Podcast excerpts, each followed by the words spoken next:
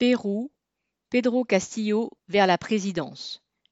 Au Pérou, sauf coup de tonnerre, mais la vie politique péruvienne n'en est pas exempte, le candidat de centre-gauche Pedro Castillo devrait remporter l'élection présidentielle contre la candidate de la droite dure, Keiko Fujimori. Il aurait la majorité absolue après le décompte de 95% des votes. Castillo l'avait déjà largement emporté contre Fujimori au premier tour en avril. Le fait qu'il ait finalement réussi au deuxième tour est un vrai succès, tant la campagne de ses adversaires a été violente. Les possédants, la mafia de droite qui domine le Parlement et les médias n'ont pas cessé de l'attaquer, annonçant que son élection conduirait à une situation aussi désastreuse qu'au Venezuela chaviste, ou en le traitant de communiste, ce qu'il n'est pas, ou de complices de la guérilla du Sentier lumineux.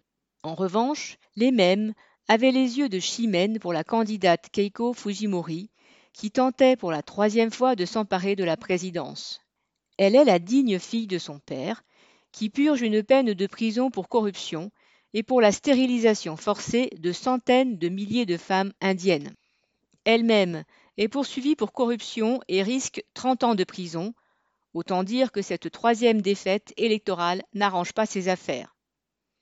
Mais il est facile de comprendre que, aux yeux des classes possédantes et de la classe politique péruvienne, cette candidate présentait toutes les garanties. Le Pérou est l'un des pays d'Amérique latine où la corruption est la plus ouverte.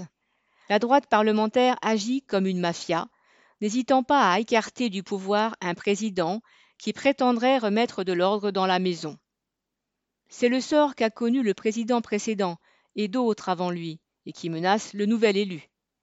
Pedro Castillo n'est pas un politicien professionnel, mais un instituteur qui s'est fait connaître lors des luttes menées par les enseignants en 2017 et qui a une certaine influence dans des secteurs paysans.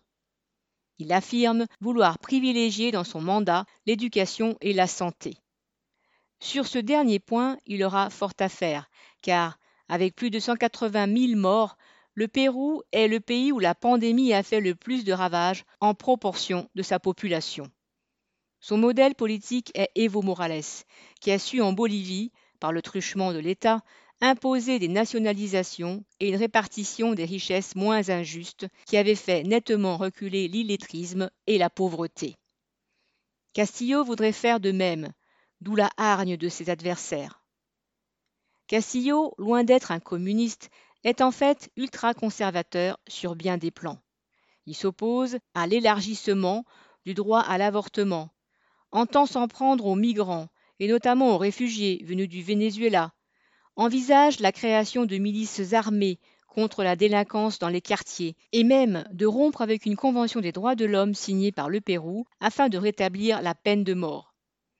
On verra ce qu'il en sera des promesses de Castillo, et comment ses adversaires se mobiliseront pour tenter d'étouffer ses projets de réforme.